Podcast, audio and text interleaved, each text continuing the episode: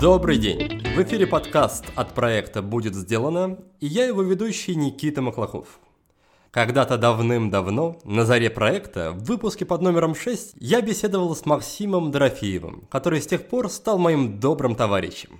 В тот раз мы обсуждали веселых персонажей, которые живут у каждого из нас в голове. Обезьянка и рациональный человек.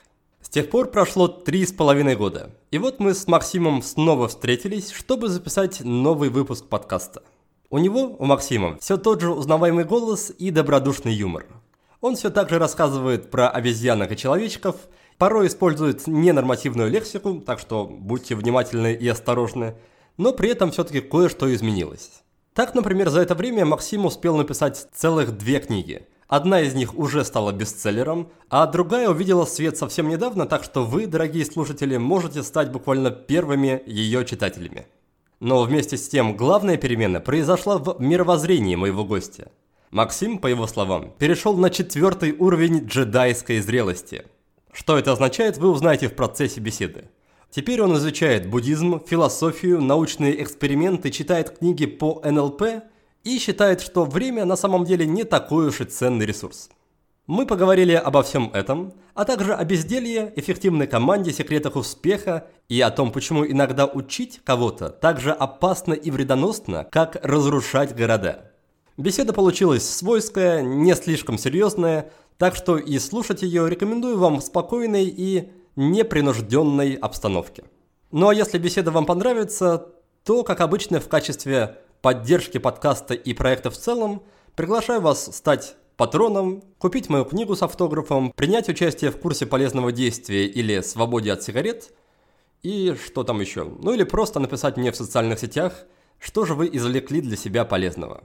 На этом я заканчиваю со вступлением и желаю вам искренне приятного прослушивания.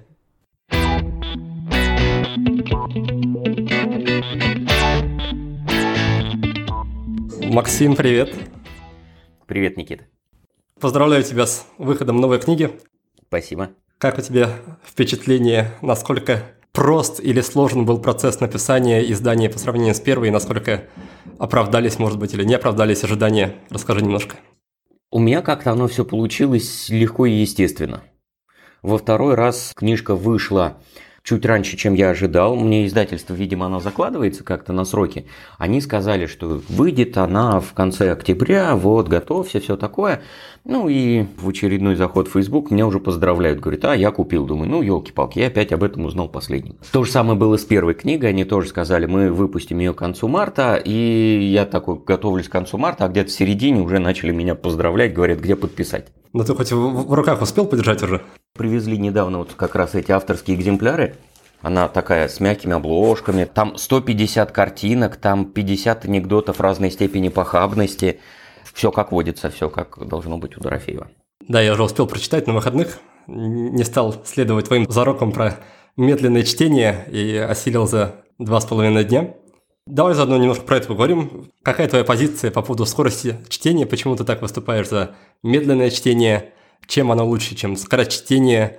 И как вообще, по твоему мнению, стоит читать книги, чтобы, чтобы что-то оставалось в жизни после них? О, именно, да, что-то оставалось в жизни. Иногда люди пытаются что-то читать, чтобы что-то оставалось в голове. И очень сильно, конечно же, это зависит от книг. У тебя же был Аджан Хубер, монах, который размонашился обратно. Ты его спрашивал про книги, какие бы он порекомендовал, и он говорил, что я рекомендую практические книги. То есть те книги, которые потом помогают тебе как-то изменить свой образ действия. Очень часто большинство книг, особенно художественных, это вот мое личное восприятие, это как будто небольшой вуайеризм. Ты э, со стороны своей какой-то такой скромненькой жизни подсматриваешь другую чужую вымышленную жизнь и никак не пытаешься транслировать это на самого себя. Никак не пытаешься даже задуматься над тем, что исходя из тех мыслей, которые были в книжке, которые ты сам думал, можно было что-то сделать у себя иначе. Говорить, действовать, что-то в этом духе делать. Многие люди, есть даже в этих в интернетах вот эти панковские конкурсы, давайте там 100-500 книг прочитаем за неделю, кто не прочитал, тот лошара. Мне очень засела твоя рекомендация, когда мы, по-моему, на самой встречались, ты мне говорил про алмазного экранчика. Я посмотрел и зашло, очень любопытная книга. Учения. Я много еще там параллельно посмотрел всякой другой около буддийской литературы. И мне понравилась модель, которая стоит там в основе подхода к обучению. Они выделяют три составляющих обучения. Получение информации, осмысление информации и применение ее на практике. Ну или там в разных текстах оно называется слушание, медитация, поведение. Получение информации – это всего лишь первая часть. Вот чтение книги – это получение информации. А осмысление информации, оно во многом проходит по скорости куда более медленно, чем получение информации. Ну, кто освоил скорочтение, у кого там еще там, периферийное зрение, как не знаю у кого, тот раз там за 30 секунд эту страницу проглотил, а если книга достойна, эта страница может стоить того, чтобы день над ней думать. А если ты ее день подумал и действительно книга достойна, потом ты неделю, две, три месяца практикуешь. То есть соотношение времен и усилий на разные этапы, оно примерно такое, там, час, недели, месяцы, вот так.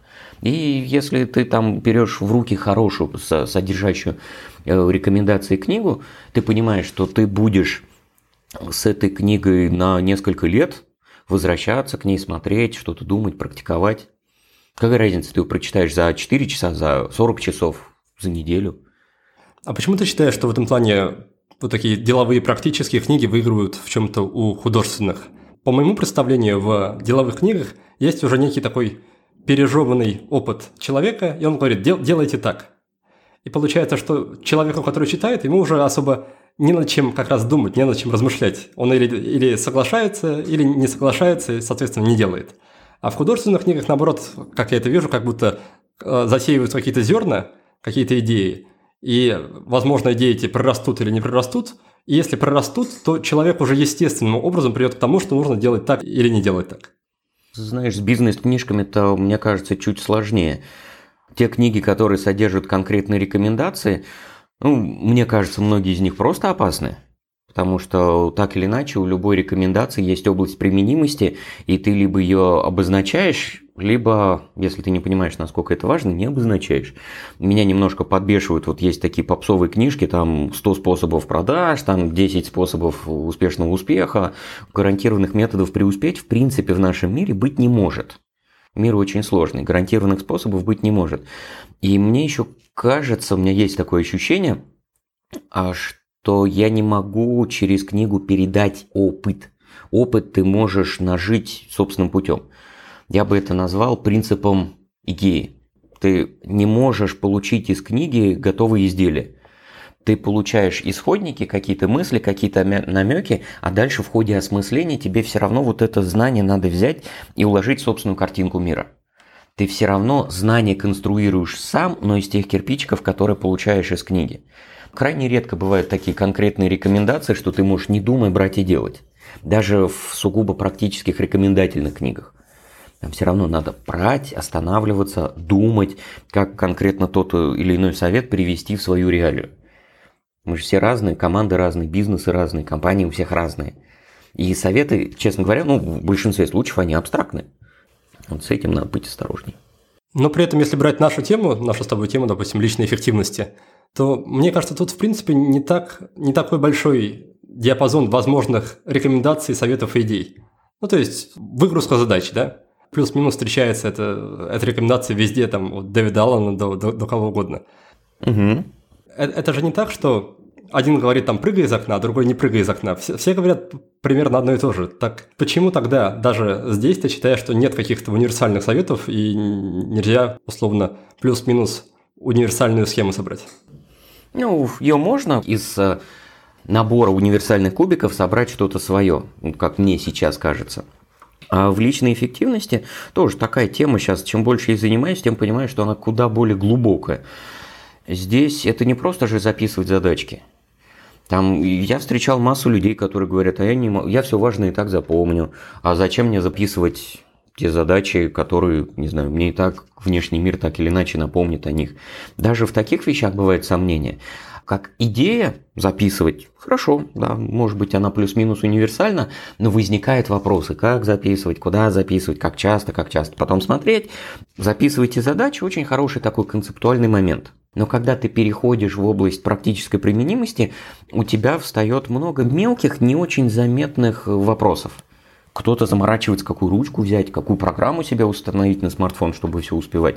Там много людей себе, ну, где-то напрасно выдумывают сложности, где-то не напрасно. И очень много аспектов, которые в книге ты эти пробелы не заполнишь, а человеку над этим задуматься надо. Задуматься, попробовать. Мне еще кажется, многие советы ты с первого раза не поймешь, как тебе правильно применить. И опытным путем ты можешь себе подобрать что-то. Сразу вот так вот, ага, Дорофеев говорит записывать, установлю-ка вот эту программу, она всем подходит, буду записывать таким методом, это у всех получается, и наступит несчастье.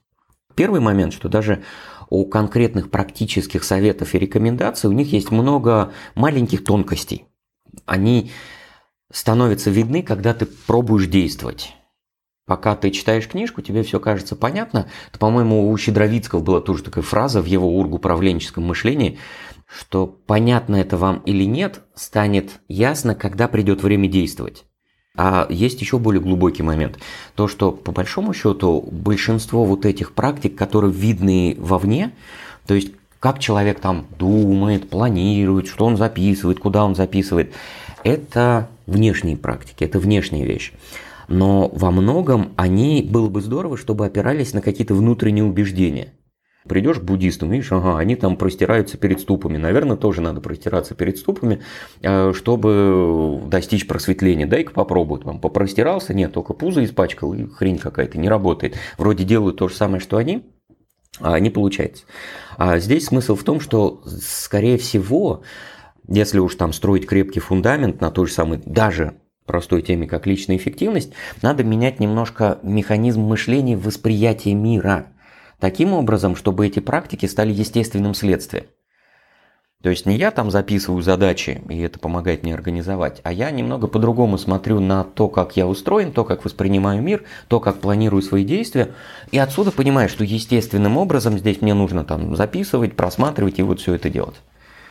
Там же люди часто задают вопросы про внешние вещи, а, что установить на смартфон, какой фирмы взять ручку или ежедневник, но крайне редко мы задумываемся над такими вопросами, а что я вообще по жизни хочу? Как я вообще смотрю на мир, когда здесь не все понятно? Я себя комфортно чувствую с проектами, где не все понятно или некомфортно? А я могу начать действовать э, в той ситуации, где мне успех не гарантирован, или мне немножко стрёмно? Это уже такие внутренние вопросы, они, мне кажется, более важными. А тебя самого не, не смущает, не расстраивает твоя, ну, скажем так, ограниченность компетенций в этом плане? То есть, условно говоря, человек приходит на твой тренинг по личной эффективности, вы с ним работаете, и бац, ты ему говоришь, что тебе, батенька, нужно там или психотерапевту, или кому-нибудь другому, кто будет не, не техники тебе предлагать, а поможет тебе скорректировать как-то картину мира. Ты уже, как именно специалист по личной эффективности, ты тут уже вряд ли можешь грамотно как-то помочь почти в точку попал. С опытом пришло такое понимание, что я начинаю аккуратно замечать те ситуации, где не могу помочь. Я в этих случаях рекомендую некоторых людей, которые могут помочь. Какие-то ну, серьезные проблемы не так часто попадаются, или, может быть, я их не так часто вижу. Ну и потом, я же все-таки себя считаю корпоративным прокрастинатологом. То есть а, мне интересно не столько, как люди там свои собственные задачки записывают и все остальное. А интересно, как это дело внедряется в команде, потому что это немного отдельный слой.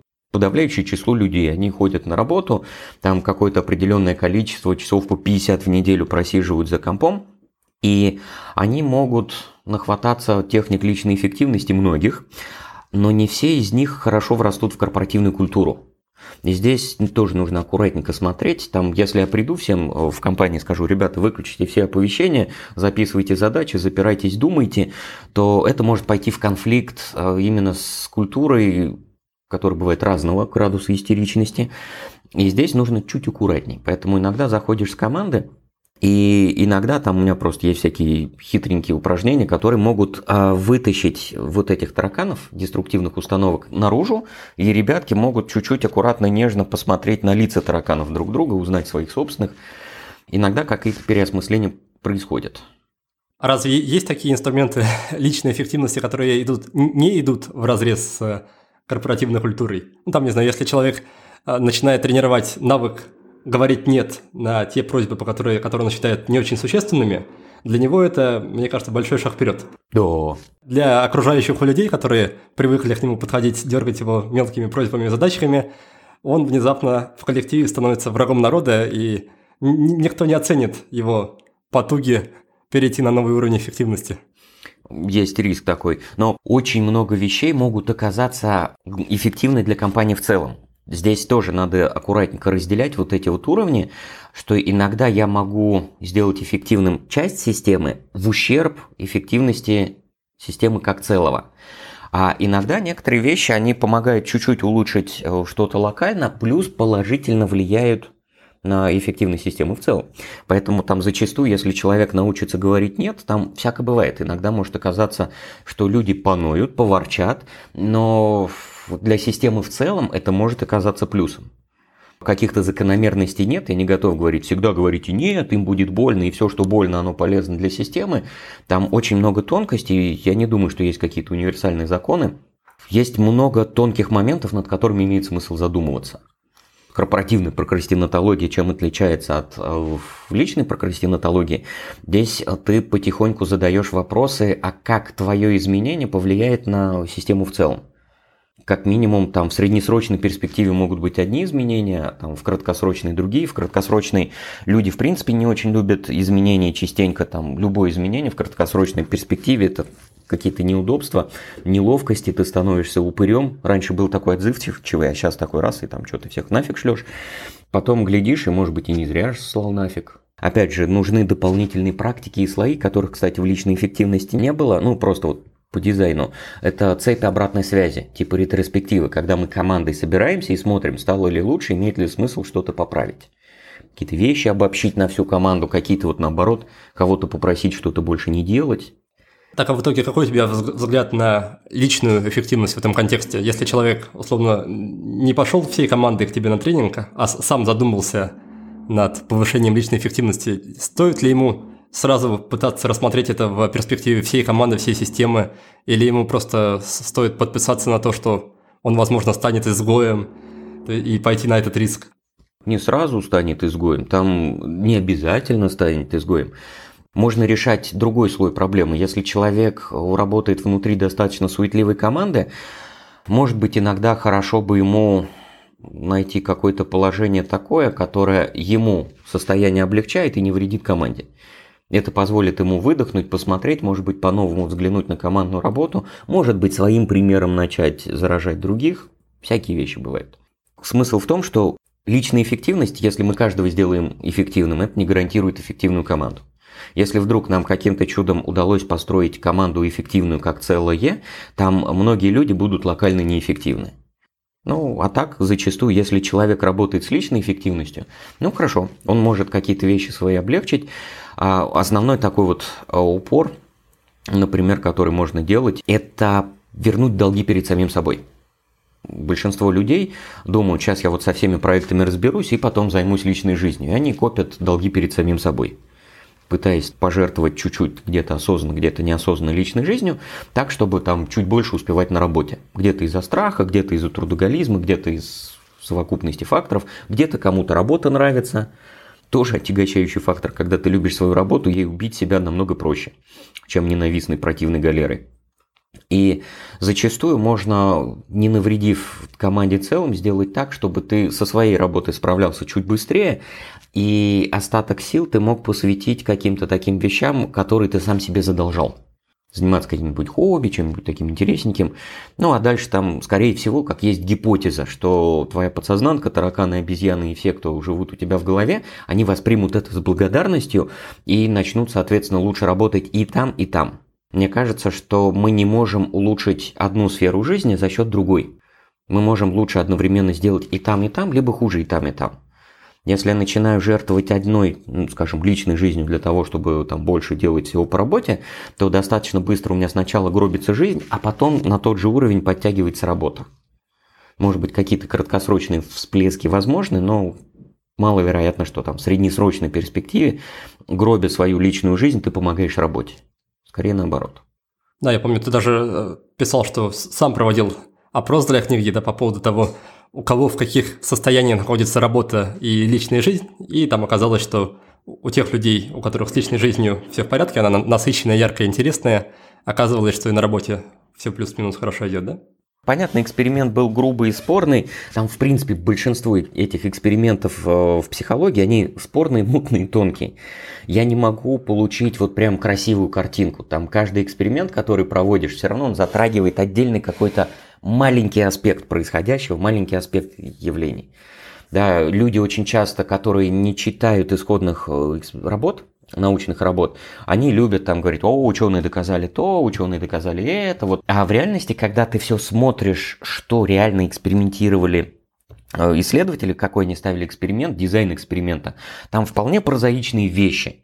Как вот этот вот классический эксперимент Баумейстера, про который, с которого началось про истощение эго, про то, что сила воли ограниченный ресурс. На уровне объективно наблюдаемых явлений происходило следующее. Взяли там кучу студентов из кампусов.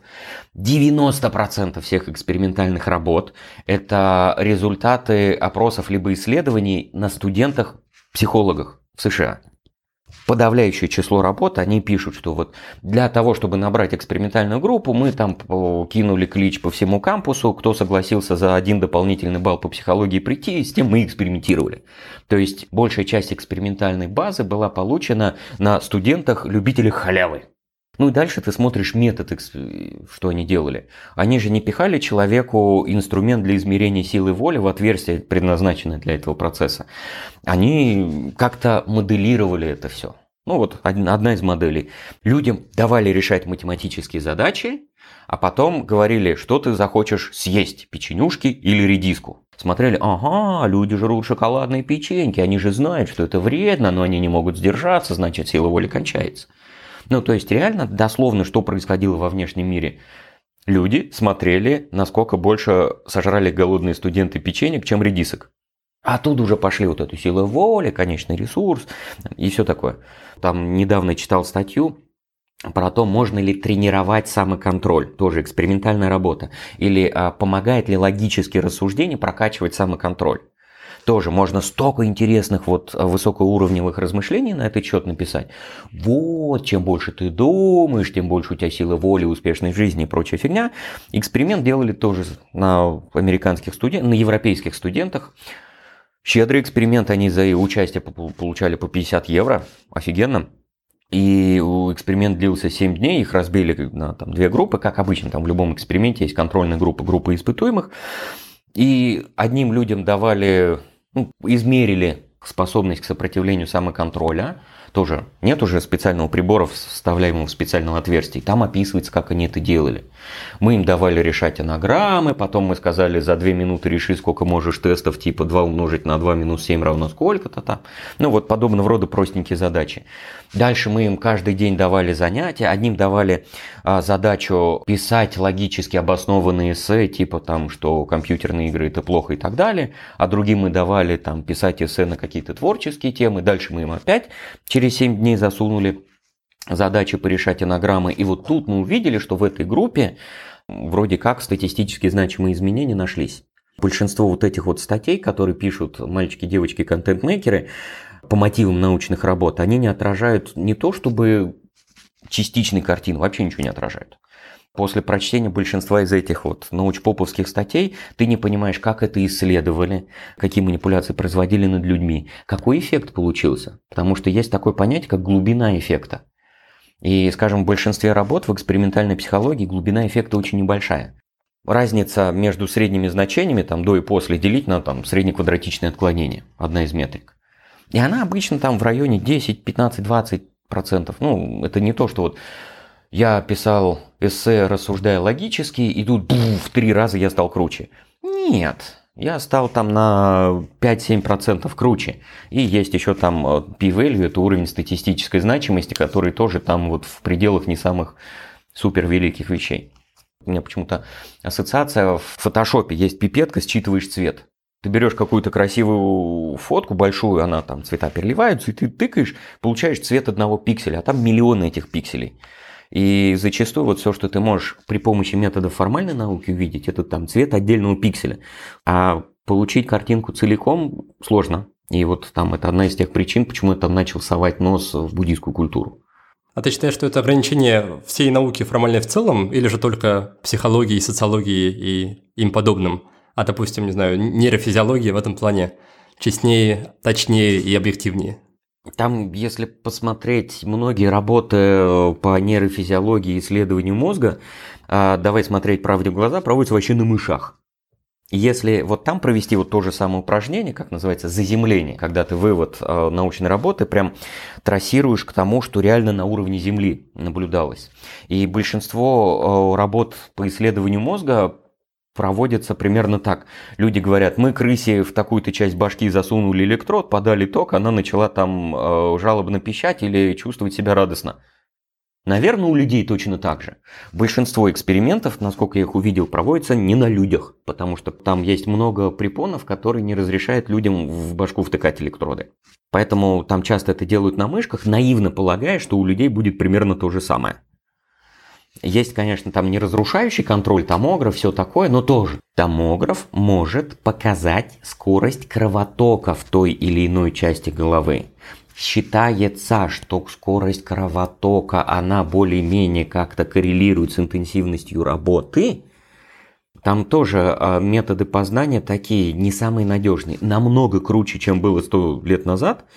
Сейчас а, хоть что-то такое мы начали объективно изучать, но все равно там вопрос-то дофигища. А чем в этом плане тебя привлек буддизм? Что в нем есть такого для тебя, чего нет в фундаментальной науке? Ну как, это тоже по большому счету наука. Это один из множества инструментов. Там ты исследуешь сам себя. Мы не пытаемся исследовать много-много людей, чтобы из этого понять, как я устроен. Ну, то есть ученые там берут большую выборку людей и усредняют по ним. А мне в плане личной эффективности интересно среднее значение не по всем людям, а по мне одному в течение времени. Ну, предположим, там они измеряют там методику похудения. Они взяли 50 человек, каждый из них там месяц худел, и они сказали, вот эта методика в среднем помогает человекам похудеть там на 1 килограмм в неделю. В среднем. Это было среднее, они посчитали, кто сколько сбросил вес, а кто-то даже в экспериментальных группах набрал вес. Может быть и так. А они вот эти все там дельты веса посчитали, усреднили. Но если я буду пользоваться этой методикой не месяц, скажем, а год, у меня не будет такой же среднее. И каждого человека возьми, вот там, если они месяц его наблюдали, если я буду там 10 месяцев наблюдать, вычислять среднее по одному человеку за 10 месяцев, оно мало у кого будет совпадать с тем средним, которое было получено по группе. Называется групповое среднее и среднее по времени. Совершенно разные вещи в большинстве случаев. А научная школа очень интересна. Для учителя, скажем, выводы ученых хороши. Там для меня, а, как для учителя, мне это нравится, потому что я знаю, я такой беру оттуда какую-то рекомендацию, говорю, ребята, делайте так. И я знаю, что, наверное, там 8 из 10 это поможет. Одному там повредит, а одному никак. Но если ты сам работаешь над самим собой, тебе бы как другие средние интересные. Вот здесь как раз у буддистов есть метод работы с этим они приучают тебя исследовать самого себя. Там много же есть методов, они же все такие достаточно практичные. Посиди, понаблюдай, посмотри. Может быть, а, я там буддизмом называю слишком много всего, поди разбери, что такое буддизм. Мне вот нравится сейчас, я листаю, улетал с книжкой «Новый код НЛП». Я ее там в третий раз перечитываю, и там очень многие вещи прикликаются с теми вещами, которые, там не буду их называть буддизмом, а с теми вещами, которые я слышал, например, от монахов, например, от Лапсанг Тенпа. Монах с макбуком. А мальчик Леша, который родился в Новосибирске, учился в МГИМО, потом уехал в Тибет, он стал монахом. Он молодой, ему, по-моему, 30 еще нет. И монах с макбуком, он говорит на нашем языке, многие метафоры переводит, ну, буддийские мысли поясняет на примерах там Спанч Боба еще чего-нибудь. То есть он вполне такой себе современный. И вот многие вещи, которые там тоже в новом коде НЛП, где-то там у психотерапевтов, они у буддистов тоже проскакивают. Ты берешь что-то такое и смотришь сам себе, как это на тебе сказывается. Мы сами по себе очень сложны. Ты просто заранее не знаешь, как то или иное воздействие на тебя самого повлияет. Поэтому очень часто наш путь – это путь экспериментатора. Ты что-то такое пробуешь и смотришь. Прежде всего, это учит тебя слушать себя, замечать какие-то вот вещи, что с тобой происходит, в плане ума, например. Ну и вот подобного рода вещи. Мне кажется, во многом от этого будет там, для простого человека, кто хочет научиться самому, научить самого себя прежде всего, для него польза будет больше от этих методов, там, чем статьи по интернету читать, что мальчики, девочки, контент-мейкеры пишут. Научиться время от времени сидеть наблюдать, что происходит в голове, что происходит в теле, что происходит или какие ощущения появляются, меняются, если я делаю то-то, если думаю об этом, ну и так далее. Вот мне кажется, вот от таких будет больше вещей пользы. Но при этом, когда мы работаем сами собой, мне кажется, гораздо труднее избежать тараканов в голове и ментальных ловушек. Если я читаю где-то какой-то инструмент, допустим, в твоей книге довольно простые практики, надо сказать, и обычно у людей заранее сформировано отношение к ним. То есть ты говоришь, не включая уведомления, а у меня уже есть какое-то мнение по этому поводу, и, скорее всего, я, даже если я попробую эту практику, я буду ее пробовать так, чтобы мое мнение о ней подтвердилось. Возможно. И с этой точки зрения, возможно, опять-таки, возможно, внешнее какое-то авторитетное воздействие, когда кто-то говорит, что вот эта практика точно работает, оно может помочь мне преодолеть как раз вот этих тараканов – попробовал практику, не сработало. Но, возможно, это я так сделал ее, что, что она не сработала. Возможно, я специально ее так делал, что она в итоге не сработала. Попробую-ка я еще раз, только теперь спокойно и грамотно. Если оставаться в той же самой парадигме получения информации, осмысления информации, применения на практике, тебе может пригодиться внешнее воздействие в виде человека, который посмотрит, как ты это применил на практике, и даст обратную связь, скажет, подумай-ка над этим, может быть тебе попробовать сделать как-то иначе. И, скажем, в буддийской философии ведение дискуссии – это тоже один из, одна из форм осмысления. И когда ты накидываешь ту или иную практику, иногда можно замерить мнение аудитории, мнение команды на этот счет. Во-первых, ты показываешь, что это норма, когда у тебя в команде есть разные, вплоть до диаметрально противоположных мнений на этот счет. Ты показываешь, что иногда у людей могут быть негативные, отрицательные мысли, и они основаны на каком-то вполне себе реальном опыте. А иногда они могут быть основаны не на опыте, а на каких-то своих домыслах. А многие наши представления о мире основаны не столько на опыте, сколько на домыслах, стереотипах о окружающей среде и так далее. И очень часто там у нас есть какие-то домыслы, и в ходе дискуссии ты можешь попробовать некоторые вещи поставить под сомнение или хотя бы там подтолкнуть человека к попробовать. Никто не знает, как для вас это сработает. Давайте попробуем в максимально безопасной среде и посмотрим, станет ли лучше. Если станет, оставим, не станет, уберем. Понятно, что многие люди склонны искать подтверждение тем убеждениям, которые у них уже есть.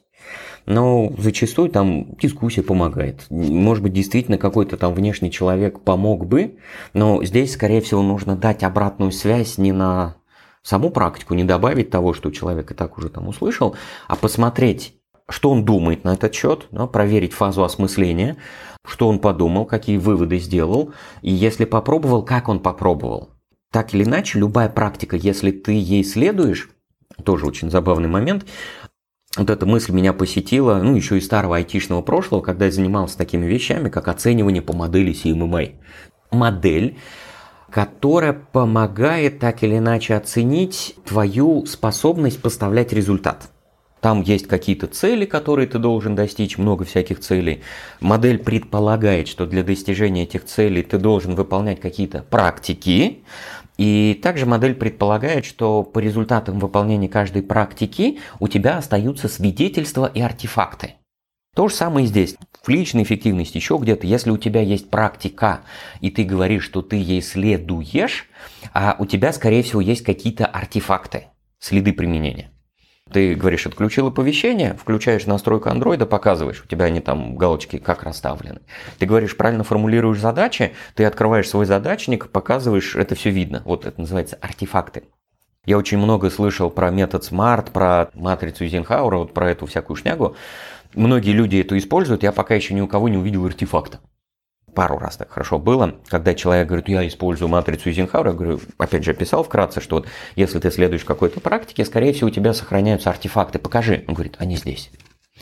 У меня все в голове. Поэтому тоже вот а, обратную связь на то, как человек делает ту или иную вещь, ты можешь посмотреть артефакты. Посмотрел, выдал, говоришь, хм, вроде бы хорошо, а давай попробуем чуть-чуть по-другому. Ну и опять смотришь, как это анализ работы мозга. Артефакты. Насколько спустя, не знаю, получается сколько, 4-5 лет, может, поправишь мне, насколько спустя это время до сих пор жива и дееспособна модель обезьянки и рационального человечка? О, вообще дееспособна. Прям Тиму Урбану надо будет это памятник при жизни поставить. Понятно, что вот а, сама модель, она тоже, в общем-то, уходит корнями в далеко там, в буддийские традиции, из сравнения каких-то аспектов ума а, с обезьяной. Но вот Тимур Бан гений, что вот он это дело популяризовал, и мне кажется, вот как никогда лучше, как ни кстати, эта модель описывает нас, живых людей. Она очень простая, очень изящная. Единственный недостаток, по крайней мере, той модели в описании Тимурбана состоит в том, что после прочтения статей Тима Урбана создается ощущение, что обезьянка немножко противная и мерзкая гадость. А мне кажется, что и обезьянка, и рациональный тип – это добрые создания, каждый из которых э, хочет, чтобы ты преуспел, хочет тебе помочь. Просто у них отличаются картины мира, они немного по-разному воспринимают информацию – и по-разному мыслят, по-разному делают выводы. Из-за этого получается, что несмотря на то, что они хотят одного и того же, они друг друга ненавидят. На самом деле в корпоративном мире вот такая структура конфликтов в большинстве случаев типична. Когда есть там один отдел хочет успешности компании, второй отдел хочет успешности компании, и друг с другом кидаются какашками. Это вот самая частая вещь. Мне кажется, в голове происходит то же самое. А так, в модель верю, она по-прежнему лежит в основе и второй книги, что у нас есть рациональная часть, высокоосознанная, и есть низкоосознанная, такая обезьянская часть. И мы между ними частенько непроизвольно переключаемся. Что поменялось? Какие изменения ты добавил в эту модель? Я явно сказал, на всякий случай, чтобы не подталкивать людей к шизотипическим расстройствам, что физически у нас нет обезьяны и человечка в голове. Это символы, которые обозначают наши состояния. Опять же, из буддийской традиции, хотя это и там в психологии тоже известно, то, что мы не видим мир таким, каким он является, я в этой модели это отразил таким образом. Ни обезьяна, ни человек, никто не имеет доступ просто так к первичным данным ощущений. То есть ни обезьянка не слушает уши, не смотрит в глаза нерациональный человек. Есть специально обученные тараканы, которые там смотрят, а, вот, это, наверное, похоже на это. И они бегут и говорят там обезьянке, человечку, ребята, мы там увидели это. Что в реальности там было, поди разбери. То есть я ввел такое понятие, как тараканы, опять же, это когнитивные искажения, какие-то фильтры восприятия, которые по-своему внешний мир отражают в нашу внутреннюю субъективную реальность. Обезьяны и человечек знают о мире не там, исходя из собственных наблюдений, они строят какие-то суждения, основываясь на наблюдениях, на рассказах тараканов. Ну, а каждый таракан там местами по-своему все дело искажает. Там бывают тараканы повышенной срочности, если он у вас достаточно крепкий, ему все кажется срочным. Там, о, я видел вибрацию на смартфоне, там точно что-то срочно, пацаны бросили все, надо идти там разбираться. Подобного рода вещи. Вот, то есть появились тараканы, а я сказал, что это состояние явным образом. И основной момент э, в книге то, что я ввел уровни зрелости. То, что вот а, люди так или иначе находятся на разном уровне зрелости. И, соответственно, от этого уровня зрелости тебе нужны свои наборы практик. Честно говоря, пока много вопросов к тому, правильно или неправильно я распределил эти практики, я попробовал как мог, а, запустил тоже там анкетирование, человек 500 я переработал, много у меня вопросов до сих пор и к модели, и к методике, но мне показалось, что там я могу дальше ковыряться, но это займет еще год, а улучшит книгу незначительно. Лучше я ее запущу так, а потом э, доработаю на фидбэке. Последние слова в моей книге, типа «Я всегда учусь на ошибках людей, которые последовали моим советам». А, я надеюсь вот на эту обратную связь. И, может быть, я допилю вот эти модели зрелости. Модель зрелости тоже, они отражают, кто у тебя ведет, кто доминирует. Если на низком уровне зрелости у тебя доминирует обезьянка, и рациональная составляющая, она не очень сильно влияет на твое поведение. На втором уровне уже там чуть сильнее становится рациональная составляющая, ты хотя бы что-то осознаешь, но не всегда можешь влиять. На третьем уровне у тебя появляется влияние, на четвертом она уже обретает контроль, а на пятом уровне все происходит естественно и спонтанно, все переворачивается с ног на голову, и ты не понимаешь, кто на самом деле рациональный тип, обезьяна или не обезьяна. Там в новом коде NLP это на, мне кажется, примерно такое же состояние написано, описывается как состояние мастерства. Это когда ты сам не понимаешь, что делаешь, но ты делаешь наилучшее действие. Ты потом не всегда понимаешь, как ты его сделал, но оно получилось наилучшим образом, намного лучше, чем ты планировал. В книге буддийского монаха это было описано как естественно и спонтанно. Легко и без напряжения. Не за счет того, что ты там сел, все продумал, а ты просто видишь мир и как будто бы это очевидно, каким образом надо действовать прямо сейчас самым лучшим образом. И там обезьянка рациональный тип там, в гармонии и в полном кайфе начинают что-то такое делать радостное. Твоя гипотеза в том, что с уровня на уровень можно перейти как раз с помощью твоих вакцин, практик и инструментов? Как гипотеза, да, ну как в том самом мимасике, но это не точно. Мне кажется, что вот на каждом уровне есть определенные практики, на которые имеет смысл сделать упор, и они выведут тебя дальше, на следующий уровень. Поэтому на первых уровнях там основной упор на успокоение, потому что пока мы находимся в стрессе, мы неадекватно вообще воспринимаем мир, в частности, мы неадекватно оцениваем важность, срочность. Опять же, там сколько сталкивался, вот бывают люди в состоянии тревоги, бывают люди там в состоянии стресса, вызванным там недосыпом, всякой ерундой на работе, много чем. Ты в этом состоянии не сможешь их даже убедить попробовать выключить оповещение. Они не видят мир таким, каким он является. Им все кажется горящим, свистящим. Они не способны даже адекватно воспринимать, что вот большую часть того, что 20 минут назад они воспринимали как срочное и горящее, они уже забыли, продолбали, не сделали, и никто не сдох. Они не могут обернуться назад и это все дело увидеть. Ты можешь здесь сколько угодно воздействовать на их рациональную сторону, но пока ты не снизишь уровень стресса, уровень усталости, ты не можешь двинуться дальше. Дальше я считаю, что вот когда ты более-менее начинаешь чего-то видеть и более-менее воспринимать, уже можно говорить нам, давай начнем записывать задачки, давай их начнем как-то просматривать. А дальше там на третьем уровне ты уже можешь что-то делать с проектами, на четвертом как-то планировать чуть-чуть дальше, чем там сегодняшний день и неделя. А на пятом обратно ты можешь ничего не планировать, потому что все произойдет естественно и спонтанно. Интересно, кстати, потом будет послушать, что слушатели подкастов напишут. Мне кажется, я стал более занудным последние годы. Вот за последний год-два. Пошел на более высокий уровень абстракции вот этого всего. Там сколько я наблюдал за всякими крутыми дядьками, э, я замечал, что вот они как повзрослеют, они становятся занудными. На самом деле там не они становятся занудными, а просто они выходят на более высокий уровень абстракции, ты уже его не понимаешь, более высокий уровень мышления.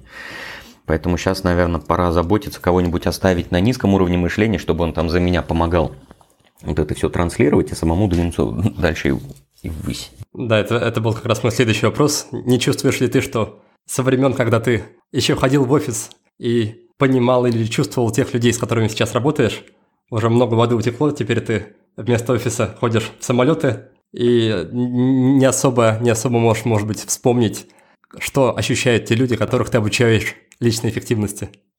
Это один из таких моментов, да, то, что сейчас моя жизнь перестала быть похожа на жизнь тех людей, с кем я работаю. Я становлюсь намного менее категоричным, и во многом э, я встаю уже даже в роль такого фасилитатора. Я уже не столько рассказываю, сколько накидываю мысль и помогаю подискутировать внутри на эту тему, наблюдая за какими-то такими ответвлениями от дискуссии. Иногда говорю, о, а вот тут вот задумайтесь вдвойне, может быть, вот этот метод не самый актуальный. Я шесть с половиной лет уже работаю тем, кем работаю. И во многом, конечно, сейчас я отдаю себе отчет. Моя жизнь не такая, как жизнь тех людей. Вообще не такая. А у меня есть ребятки, кого я привлекаю к проведению, скажем, тренингов, и я умышленно беру, а, во-первых, тех, кто со мной сам учился, кого я очень хорошо знаю, и для кого это не основная работа. Каждый из них работает э, где-то на работе, в офисе, там кто-то руководитель, кто-то там тимлит, кто-то аналитик, кто-то еще что-то. А, я беру вот таких ребяток, мне кажется, они будут более убедительными, потому что для них вот э, все то, о чем мы рассказываем, что мы доносим до людей, для них это способ выжить. И они могут приходить и без тени лжи говорить, ребятки, я это использую, и благодаря этому я не сдох. А я уже сейчас не могу так говорить. Я могу говорить, благодаря этому я не сдох 7 лет назад. Ну, это, наверное, неизбежный этап жизненного цикла. Там наверняка появятся комментарии, что вот, ну, а тогда, когда там сколько, три года назад Дорофеев рассказывал у тебя про обезьянку, он был там а, понятный, прикольный, все такое, а сейчас какая-то там старая зануда. Раньше я охотно это делал, показывал свои задачки, инбоксы, календарики, а сейчас я все-таки опасаюсь этого делать, потому что многие люди начнут думать, о, не, ну Дорофеев-то это такая жизнь, а вот в моей-то жизни это невозможно. Раньше я прям говорил, вот, смотрите, теперь я сейчас покажу, как все это устроено в инструментах. Сейчас я говорю, давайте сейчас на ком-нибудь еще посмотрим. А потом только я покажу. Во многих э, аспектах жизнь стала проще, по большому счету. У меня меньше трешака. По большому счету я сам принимаю решение, с кем работать, с кем не работать. Многие люди лишены такой роскоши. Поэтому где-то мне здесь проще. Где-то сложнее, потому что ты решаешь, с кем тебе работать, а с кем не работать. Это полностью твоя ответственность. Кто готов взять в свои руки настройки, а кто еще пока нет. Разное бывает. Мне кажется, это такой внутренний конфликт для любого тренера, бизнес-тренера, кого угодно, что с одной стороны, чем дальше ты развиваешься, тем менее уверен становишься в абсолютной правдивости и категоричности своих знаний. О, да. А с другой стороны, тем не менее, ты должен по-прежнему громко кричать о том, что твои знания очень ценные, важные, абсолютно правдивые, чтобы к тебе приходили. Ну, разве что э, ситуации, как у тебя, когда ты уже занял свою нишу, и у тебя там есть пул клиентов на 10 лет вперед. На полтора. Да, но действительно что-то такое получается, что ко мне людей идут много-много-много, и сейчас, к сожалению, вынужден многим отказывать, причем интересным компаниям, интересным проектам, просто иначе сдохну. Да, есть такая штука. Ну, кричать я как-то не кричу. Я не люблю вот этого всего. У меня как почему-то это входит в конфликт с моей внутренней штукой. А там когда-то пробовал проходить курсы контентного маркетинга, вот это вот все, понял, нет, нет, это мне не нужно, мне это не интересно. Как-то вот мне кажется, что во многом вот эти там оставьте свой email, мы вас затрахаем, пока вы не примете выгодное для нас решение. Мне что-то эти методы кажутся не самыми этичными, что ли. Ну, как-то вот, ну, пока могу себе позволить вот эту роскошь, тоже, наверное, редкая даже для там, многих тренеров ситуация, когда ты можешь себе позволить говорить правду. Прям хочу максимально долго это сохранять. Не стоит вопрос, ты там выживешь и не выживешь следующий месяц, ты можешь себе позволить роскошь говорить правду. Там были некоторые компании, приходил, говорю, ребятки, наверное, я вам не смогу ничем помочь, честно. Мне кажется, у вас другие проблемы, не там, в личной эффективности, а про всякие там командные штуки. Я, конечно, по старой памяти, может быть, и мог бы, но есть люди, которые это делают лучше, чем я. В этом тоже особая радость как выяснилось, когда ты можешь спокойно и честно человеку от, отказывать. Отвлечемся ненадолго, буквально на одну минуту от беседы с Максимом, чтобы поговорить о вашем будущем. Оно точно, ну ладно, может быть не точно, но с большой вероятностью будет светлым, если вы получите востребованную и современную профессию. Например, в сфере IT. Ведь вполне возможно, что вы всю жизнь мечтали стать аналитиком данных, веб-разработчиком, продукт-менеджером или специалистом по нейронным сетям.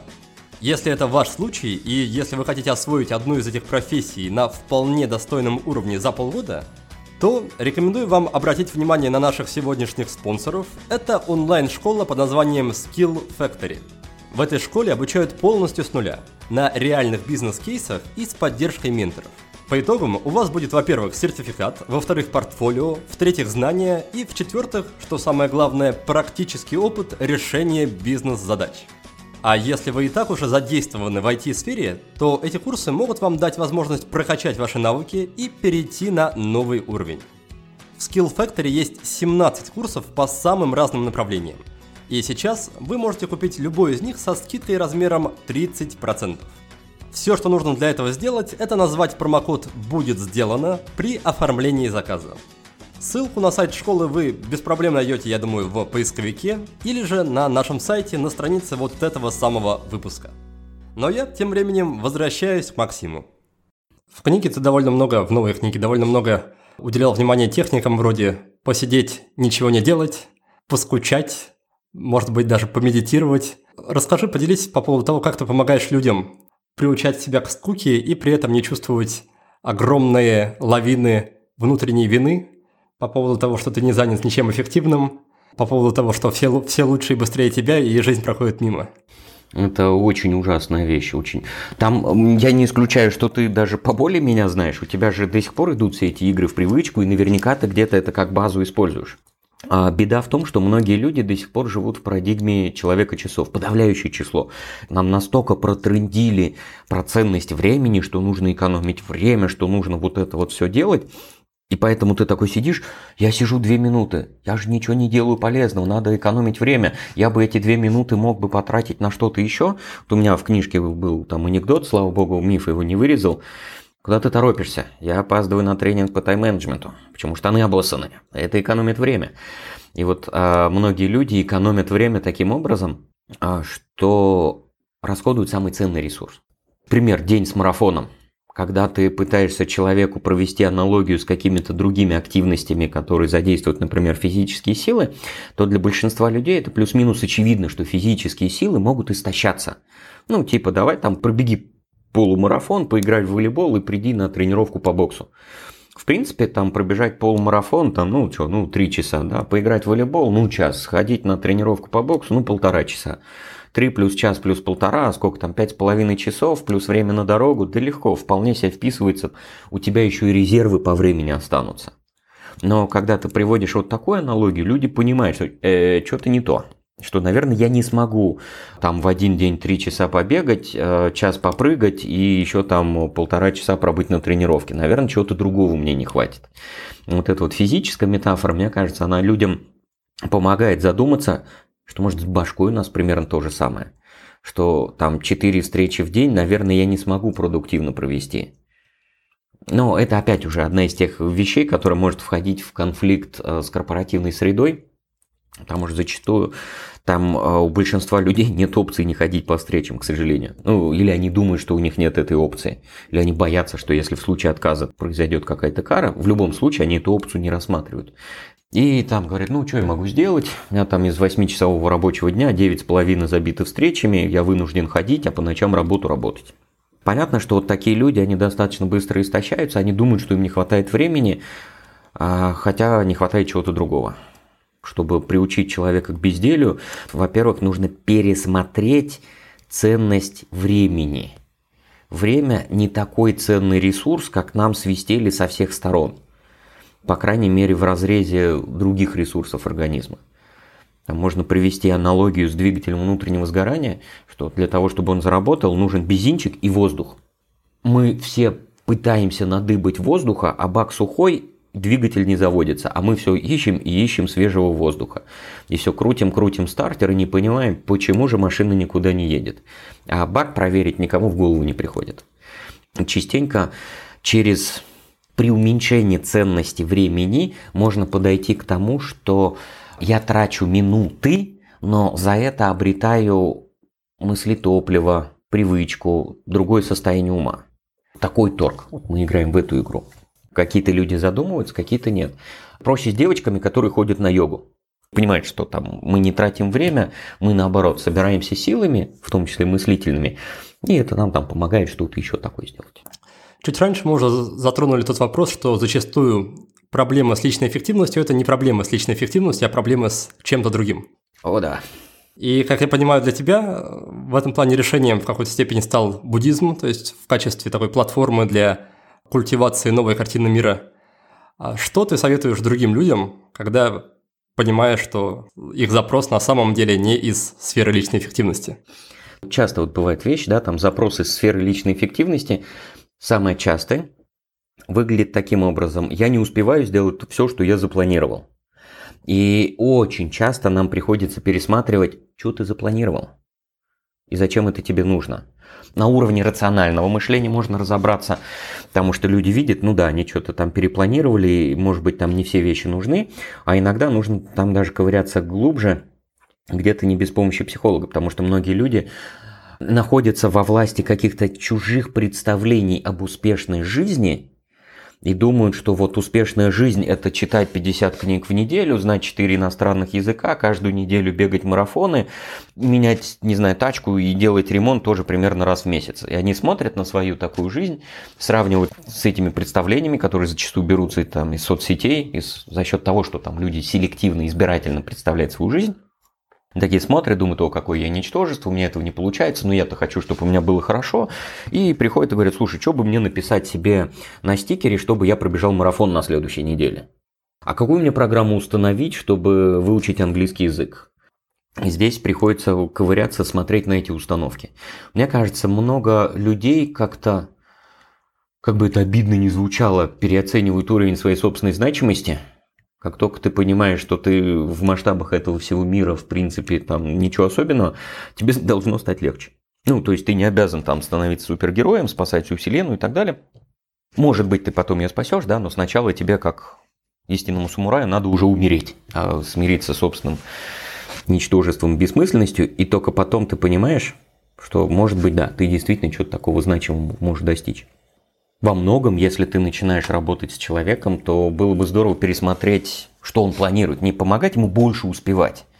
Потому что если человек э, очень много себе всего навыдумывает, ты помог ему там на сколько-то процентов больше успевать, он э, в два раза превышая, накидает себе новых целей и задач. И все равно ему не хватит как он скажет, там времени, терпения, силы, мысли, топлива, чего-то такого.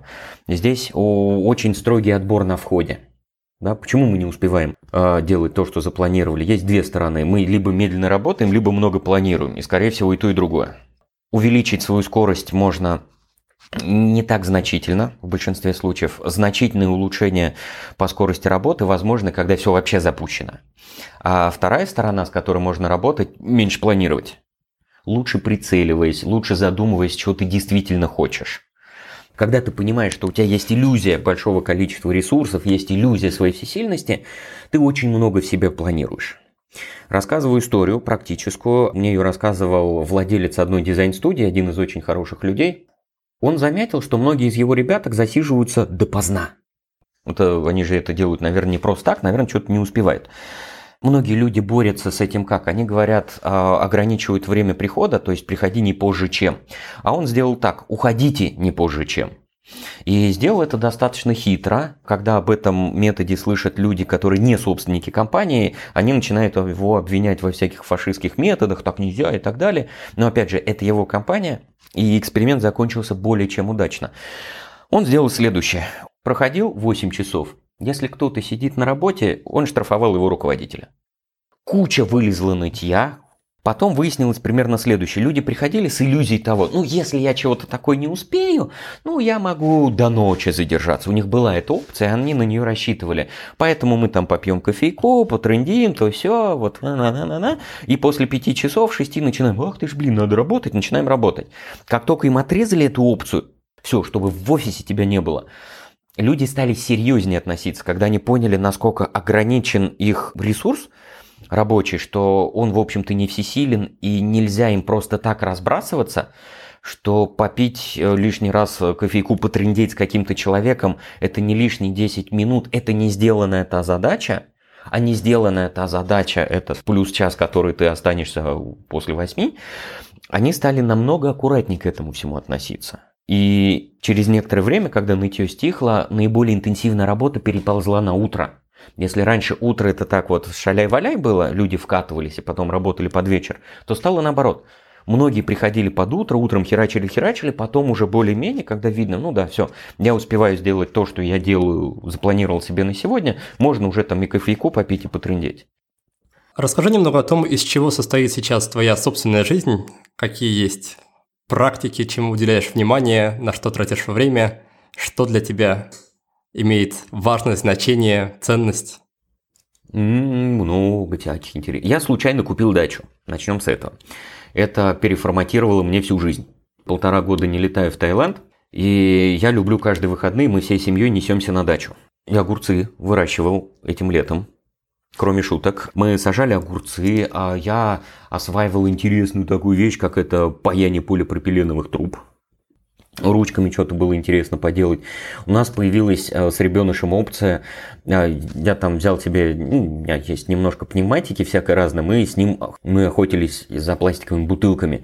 Прикольно надеюсь, не пригодится, но просто вот там ребенку культура работы с оружием, что вот там аккуратно, уважительно, такая интересная штука какие-то определенные техники безопасности. Ну и плюс физкультурка, 3-4 килограммовую штуку держать на весу хорошо и полезно. Я стал бегать, поскольку Таиланда нет, у меня сейчас и физкультура вся переформатировалась, тоже, может быть, я про это еще расскажу. У меня же теперь не тайский бокс, у меня другие рукоприкладства. А мне нравится сидеть, читать статейки всякие, ну, в основном из психологии а, экспериментальной, но вот я начал читать а, Technical Inserto Талиба. Он издал техническое приложение с формулами, с именно таким мощным математическим бэкграундом. Та самая вещь, которая читается некоторые страницы я проходил за 4-5 дней. Ну, то есть это явно не для скорочтения, потому что там есть какая-то формула, ты сидишь, думаешь, твою мать, и пошел ковыряться в учебниках, там уже многие вещи выветрились, а у него там такая теория вероятности достаточно жесткая, из разряда то, что там в университетских учебниках шло задачи со звездочкой. Ну и плюс сейчас ребенок тоже уже взрослеет, там, если до определенного момента ему как-то была больше нужна роль э, мамы, сейчас мы уже плавно я так раз сам не заметил, и уже мы с ним э, больше общаемся. Видимо, ему нужны уже там больше не столько уход, сколько там верный друг, товарищ. Мы сегодня с ним пойдем на тренировку. Ко мне в зал посмотрим тоже, чем это все закончится. Вот, такие штуки. Ну, плюс у меня достаточно много сейчас перелетов. Я опять не заметил, как их взялось столько много. Сейчас я их начинаю обратно ограничивать. Это беда, конечно. Потому что к тебе обращаются люди, зовут туда, зовут сюда, всем хочется, ты такой, да, 10 перелетов в месяц, думаешь, блин. И вот сейчас я уже стараюсь там в следующем году сделать перелетов чуть поменьше. Раньше я налетал на серебряную карточку в Аэрофлоте за год, то теперь я налетал на серебряную карточку в Аэрофлоте и в Эсеване. Вроде бы пока еще все прикольно, но чувствуется, что я приближаюсь к той грани, когда надо притормозить. Хорош. Очень часто те вещи, которые люди называют ленью, это сигнал перегруза. Если даже ты делаешь то, что тебе нравится, но делаешь это через мир и очень много, в какой-то момент организм включает самозащитные рефлексы. Он говорит, тебе это не нравится, твоя работа говно, коллеги мудаки, ну просто чтобы ты не так рьяно туда рвался и не убивал себя работой. И я знаю, что вот там еще чуть-чуть, и я дойду к этому пределу. Поэтому я хочу ни в коем случае не допустить этого, не перегружать себя. Такие увлечения. Камин топил. Ну, плюс-минус такие. Не самые мега-эзотерические увлечения у меня. Наверное, такая плюс-минус прикольная обычная жизнь. Да, я не стал веганом. Но, кстати, у меня, на, меня начали посещать такие мысли. Думаешь, блин, что, неужели? У меня есть подозрение, что вот если не жрать мясо, ты чувствуешь себя лучше, и вроде бы голова работает по-другому. Ну, я такой, да не, бред такой, не, не может быть. Давай шашлычину опять замочим. Но вот э, у меня начали, появились эти мысли сами собой. Ты же не стал еще обратно есть шашлык и все такое? Нет, я еще держусь. Как не то, что держишься, ты, по-моему, уже просто вот на своем собственном опыте убедился, что для тебя это реально плохо. Неплохо, скорее просто перестаешь воспринимать мясо в какой-то момент как продукт питания, когда долго его не ешь. А, ну вот у меня примерно такое же с алкоголем произошло. Сколько я уже, наверное, 8 лет вообще мы не потребляем алкоголя ни на Новый год, ни в, вообще ни в каком виде. Категорично нет. И реально у меня просто исчезла такая опция, как бухать. Вот если раньше еще такое было, там, может быть, первый год-два, ты такой, ну, бухать нет, вот есть же другие замены, а сейчас уже даже нет такого ощущения, что типа есть замена, у тебя тупо нет этой опции. Она не воспринимается внутри, вообще невозможно. И вот я этому рад. Может быть, там через несколько лет еще тоже меня укусит веган, мы станем веганом. А что по поводу буддизма? Насколько ты глубоко в него погружаешься и продолжаешь погружаться? Поди разбери. Чем глубже погружаюсь, тем больше понимаю, что не глубоко погрузился. Если мне там после прочтения первой книжки показалось, а, я больше часть буддизма понял, потом читаешь еще книжку, читаешь еще книжку, читаешь там еще книжку, послушаешь Лапсан Тенпа, понимаешь, я ни хера не понял. Не, не, я понял вот эти вещи, да, они полезны, вот это очень хорошие аспекты, но сколько есть еще всего, я даже не думал, что столько всего есть. Мне нравится книжка Шэньяня «Мудрость Чань». Многие буддийские книжки, они очень простые, такие вот что мне нравится в Лапсанг Тенпа, он а, чуть сложнее, но все равно понятным языком все это дело описывает. С его подачки там читала Алина Волеса про революцию внимания. И Ален Воллес тоже достаточно прикольный такой околобуддийский учитель. Ну, он вроде светский человек, но он занимается вот этими аспектами развития ума. Но, опять же, там считать себя в полной мере буддистом нет. Хотя, как я понимаю, даже буддисты не считают себя буддистами, потому что в основе буддизма лежит как минимум а, свобода от самоопределения. И тот, кто говорит, что он буддист, он точно не буддист, поэтому хрен знает, как вообще себя классифицировать. Может, я уже им стал, но не понимаю. Элементы практики остались. Мне очень нравятся всякие такие игры, когда ты пытаешься смотреть на привычные вещи с непривычных точек зрения. Представляешь себя там Эриком Картманом, представляешь себя другим человеком, представляешь себя наблюдателем, как ты типа Эрик Картман наблюдаешь за этой вещью. В НЛП это называется диассоциация, там двойная диассоциация. Практики, тренировки внимания тоже они очень забавные. Хотя там есть это направление риксоновский гипноз, тоже вроде бы современная вещь, во многом они очень похожи. Очень здорово, сейчас вот опять наступит январь, мне нравится на даче, там э, тишина в ушах звенит, и вот там можно сидеть, иногда читать всякие статейки, в том числе там буддийские вещи. Э, читаешь страничку-две и думаешь их день. Вот мне вот это такое упражнение нравится. Ходишь и крутишь ее в голове так, сяк, к этим аспектам применяешь, к этим намного круче получается, как мне показалось, в плане обретения там мудрости, практики, всего остального. Еще могу порекомендовать лекции Виктора Ширяева. Он чуть раньше был у нас тоже в подкасте. Сейчас он выложил у себя на ютубе такие чайные, чайные беседы про основы буддизма. Там как раз 4-5 штук. Очень так открыто, увлекательно, интересно рассказывает про это все. Ну, спасибо, да. Я люблю вот этих вот ребяток. Они очень прикольные многие, которые рассказывают о буддизме именно вот таким легким языком для более-менее широкой публики, но без уровня домохозяек. Расскажи про этот волшебный, какой получается, четвертый или пятый уровень в твоей системе эффективности, когда все спонтанно, красиво, незапланировано, все самой мастерски случается. Как туда добираться? У меня было много всяких прозрений. Одно из них очень меня удивило. А Я читал «Обеты Бодхисаттвы». Бодхисаттва – это человек, который ставит свои собственные интересы, точнее, а, интересы всех остальных выше своих собственных, встает на путь обретения просветления на благо всех чувствующих существ. Обед, ну, это намерение жить соответствующим образом. И есть такой текст «Коренные обеты Бодхисаттвы», то есть те вещи, которые человек, встающий на путь просветления – должен себе воспитать, ну или там а, должен себе избегать. И меня удивила вот какая вещь. Я там читаю, например, что человек должен избегать, Бодхисаттва. Там написано, там не убивать людей, не разрушать города. Следующим пунктом не обучать пустотности тех, чей ум еще не готов. Я такой, ой, то есть эти ребята поставили в один ряд разрушение города и обучение каким-то вещам, которым человек еще не готов. Такой думаю, ни хрена ж себе. И опять же, ковыряясь там, в том числе и в современных э, психологических исследованиях, про модель двойных убеждений. Там современная психология, что думает про то, как устроено убеждение. Мы вроде как раньше, там, ну, годов до 50-х, западная мысль думала, что люди рациональные и все такое. И я тебе дал одно убеждение, говорю, там, солнце такое-то, и ты в него веришь. Потом я тебе даю другое убеждение, там, солнце не такое, а другое. И у тебя новое убеждение заменяет старое убеждение. А есть интересные, забавные эксперименты, которые показывают, что нет – что убеждение одно, даже ты, если его логически принял и с ним согласен, не замещает старое убеждение. Оно становится рядышком и в каждый момент времени выскакивает не пойми какое из них. Там экспериментально это показывали так, что вот брали людей, показывали им там фотки, говорят, вот там вам две фотки, на этой фотке изображен добрый прокурор, семьянин и все такое, а на этой изображен маньяк, убийца, насильник и вообще всякая редиска. И дальше они измеряли отношение людей к этим к фотографиям. Они показывают рандомную фотографию, задают рандомный вопрос, типа, там, доверяете ли вы этому человеку, добрый он человек, можно ли ему доверить своего ребенка, ну и так далее. И задавали вопросы в двух режимах давали в одном режиме давали время подумать, 30 секунд на ответ. В другом режиме не давали время подумать, 3 секунды на ответ. В первой группе сказали, вот этот вот э, слева хороший дяденька, справа злобная редиска. И измерили отношения людей при быстром и медленном ответах.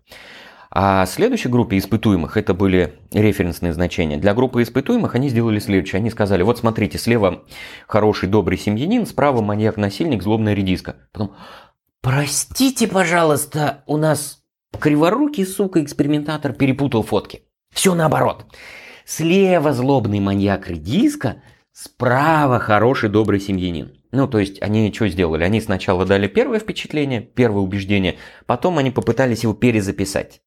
Дальше точно так же измеряли, насколько изменилось отношение людей, как они относятся к этим людям. Показывают рандомную фотку и задают те же самые рандомные вопросы. И в случае, когда людям давали время подумать, выскакивало второе убеждение. Показывают маньяка-насильника, ну тот, который на самом деле маньяк-насильник, спрашивает, он хороший человек, люди о, не, он плохой человек, да-да-да-да-да, там вот он же допустил ошибку, экспериментатор, потом же вот перепутал, вот плохой человек, нехороший. А в режиме быстрых ответов у них все перепуталось. Показывают фотку хорошего человека, говорят, а вы бы ему доверили своих детей? Нет. А там можно ли оставить, дать взаймы крупную сумму денег и показывают маньяк-насильник? Да, обязательно. Ну вот быстрые режимы, они выявляли первое отношение. Опять же, возвращаясь к принципу пустотности, мне кажется вот что. Разознать что-то нельзя. И если ты не готовому уму суешь какое-то знание, которое он еще не готов воспринять, то ты потом не сможешь его научить правильному знанию. По крайней мере, я вот эту штуку понял примерно таким образом. Поэтому я не очень прописывал пятый уровень. Во-первых, по этой причине. Во-вторых, мне кажется, я сам его полностью не понимаю. Но единственный момент, над которым имел бы смысл задуматься, вот который там, это не совет, не рекомендация, мне кажется, это безопасный поинт, поставить под сомнение, кто у тебя в голове действительно рациональный. Рациональный или обезьяна? И в книге я привожу рассуждение Талиба. Он говорил, что дать определение рациональности э, затрудняются даже те люди, которые занимаются рациональностью. И, наверное, единственное такое разумное определение рациональности звучит так. Рационально то, что помогает выжить. А, там он по-своему проходит по всем этим интересным ученым, а, которые там, в том числе Ричард Тайлер, вот эта поведенческая экономика, о том, что ха-ха-ха, люди нерациональные и так далее. Он говорит, ребятки, вы делаете этот вывод, исходя из маленького точечного наблюдения. Предлагаете человеку какую-то модельную игру, потом говорите ха-ха-ха, его выбор не соответствует там оптимальному математическому ожиданию и говорите, что люди нелогические. Но давайте смотреть правде в глаза. Тот риск, там, гипотетический риск, то упражнение, которое вы даете человеку, это не все, что есть в его жизни. Его контекст куда более широкий. У человека есть ипотека, у него есть больная мама, у него может быть семеро детей, у него может быть еще что-то, еще что-то. И ты не можешь сказать, что вот здесь он идет а, не по той стратегии, которая оптимальна с математической зрения, потому что он нерациональный. Ты сам а, очень узкую математическую модель построил, которая всего этого многообразия событий не отражает. Если бы это был единственный риск, который бы человек принимал, это один разговор. Но крайне редко бывают те люди, для которых модельный риск в ходе эксперимента – это единственный риск. Поэтому он говорит, наверное, единственное разумное определение рациональности – то, что помогает выжить. И здесь, внимание, вопрос. Вот а, я сталкивался неоднократно с такой прокрастинацией люди говорили, меня обезьяна не слушается, не подчиняется рациональному типу. Я хочу, чтобы лучше выглядеть, например, заниматься фитнесом, а обезьяна меня от этого отговаривает, какая она, сука, непонятная, а вот я рациональный, сильно слабый, как мне рациональную часть усилить, обезьяну убить, выгнать и все такое. Когда ты смотришь более полный контекст, оказывается, что человек жрет, что попало, спит по 6 часов в день, и на фоне этого начинает плохо выглядеть, и, о да, самый логичный выход, если ты начинаешь что делать, правильно, отнеси кучу бабла в фитнес-центр, и потом обвиняй себя в том, что ты нерационально мыслишь. А в этом случае обезьянка поступает куда более рационально, чем этот рациональный тип, который говорит, пошли в фитнес-центр, мы заплатили туда килотонну бабла. Она говорит, чувак, да мы сдохнем и включает вот этот тумблер. Тебе лень. И кто здесь более рациональный? Пятый уровень, он в этом и заключается, что очень часто мы почему-то считаем, что осознаваемая логическая часть нашего сознания почему-то там самое главное, самое мудрое и так далее. А есть же какая-то неосознаваемая, там в НЛП это называют подсознание, бессознательное. Она же тоже может содержать очень много ответов. Вот в книжке Леонардо Млодинова можно, там есть описание большого количества экспериментов, как вот это вот неосознаваемые в голове процессы очень сильно влияют на наше поведение и не всегда самым худшим образом. Во многом это, может быть, нам мешает, но с другой стороны помогает. Например, там эффект забывания. Эффект забывания есть мнение, что он помогает креативному мышлению и всему остальному. А вот та же самая лень. Лень это не лень, там не там что-то плохое. Зачастую это а, штука, которая спасает тебя от а, каких-то нелепых дурашлепских ходов. которые, скорее всего, тебя убьют. Пятый уровень – это тот, где ты понимаешь, что иррациональный тип и обезьяны – это равноправные члены твоей головы. Они у тебя как будто бы объединяются в единое целое. Две части одного реально целого, одно без другого не может вообще никак существовать. Курпатов довольно много про это говорит, про то, что мышление на самом деле это то, что происходит где-то глубоко внутри нашей черепушки, а то, что мы ощущаем как свою рациональную часть, как свои мысли, это лишь такие отголоски мышления, какие-то, какое-то эхо. И очень часто, наверное, это ну, как у тебя есть как будто мейнфрейм твое подсознание, и ты через консоль сознания туда соединяешься, и у тебя по умолчанию есть очень ограниченный набор команд. И ты как-то очень избирательно, очень фрагментарно вытаскиваешь из этого подсознания что-то, а там куда более мощные, творческие, серьезные процессы протекают. Иногда они даже полезны. Было бы здорово научиться обращать внимание на них тоже. Вот, мне кажется, вот пятый уровень это примерно про это. Там все естественно, спонтанно, легко, непринужденно. Ты становишься там во многом более удачливым человеком, тоже там ссылался в частности на Вайзмана. Мне очень нравится эта книга Ричарда Вайзмана «Как поймать удачу», где он аккуратно по полочкам раскладывает, показывает, что там удачливость и неудачливость – это не более чем свойство избирательности внимания. Каждому из нас мир подкидывает огромное количество удачливых шансов, но кто-то их замечает, кто-то нет. Ты не то, что кому-то везет больше, кому-то меньше. Кто-то замечает больше, кто-то замечает меньше. Я не очень изучил этот пятый уровень сам, потому что уровень там, джедайской зрелости это не твое постоянное состояние. Ты так или иначе можешь куда-то продвигаться вперед, потом ты откатываешься, откатываешься сильно, продвигаешься вперед сильно. И мне кажется, что я еще сам на пятом уровне был не так много и не так часто. Он иногда так хлопс проскакивает, я не научился в полной мере удерживать вот это состояние. Тоже почему я пошел там а, еще раз начал изучать новый код НЛП, мне показалось, там есть как раз те самые ответы про как удерживать те или иные состояния. Пойду, надо кому-нибудь пойти поучиться. Но, как обычно, наверное, учитель сейчас подойдет, надо его просто посмотреть по сторонам, он уже меня где-то ждет. Сейчас ты говоришь про поучиться НЛП, да? Мне интересно состояние, как переключать, как запоминать, как управлять состояниями. Можно ли одновременно находиться в двух состояниях различных, чему хочется научиться. И вроде как в НЛП это есть, но я не, не думаю, что это единственная методика. Там, НЛП это всего лишь ну, какой-то ярлычок.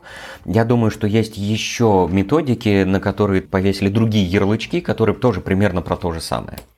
То есть больше хочется именно поучиться чему-то конкретному, а не там название. А как я знаю карате, кунг-фу и еще много страшных слов. Вот, хочется именно процессом и методом, а не названием. Дайте еще чуть-чуть по занудству. Очень интересный опыт я тут узнал. Он у меня выстрелил э, тоже очень интересной аналогией. Я сейчас это сравниваю с э, джедайскими техниками. Э, я уже сколько, года полтора не хожу к ребятам-боксерам, ну, разве что то где-то на тренировках, в командировке, если куда-то там полечу, захожу. Я сейчас нашел инструктора по кравмага. Кравмага, да, это в переводе с иврита «свободный бой», и это техники именно неконструктивного разрешения конфликтов, скажем так. Есть очень много направлений. Там техника израильского спецназа это одна, там одни техники. Есть там кравмага для, не знаю, пило, для стюардесс, там другие техники. А у нас кравмага для гражданских. Вот какая здесь параллель возникла?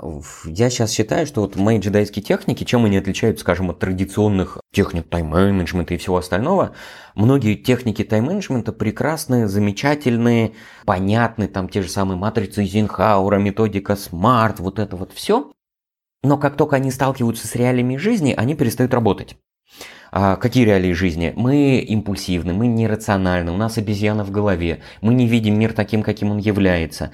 Я искажаю ощущение важности и срочности, я не воспринимаю это таким образом, и я между важным и срочным выбираю понятное. И вот эти иррациональные шаблоны поведения и идеальности – для идеального человека многие такие логически понятные инструменты тайм-менеджмента, они бы сработали. А как только мы сталкиваемся с живыми людьми, они ломаются.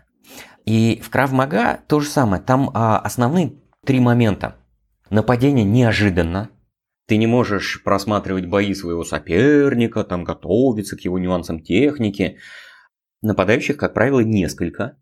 Не так, что ты вот в ринге только ты и этот парень, и есть еще судья, который разведет вас по углам в случае, если что-то пойдет не по правилам.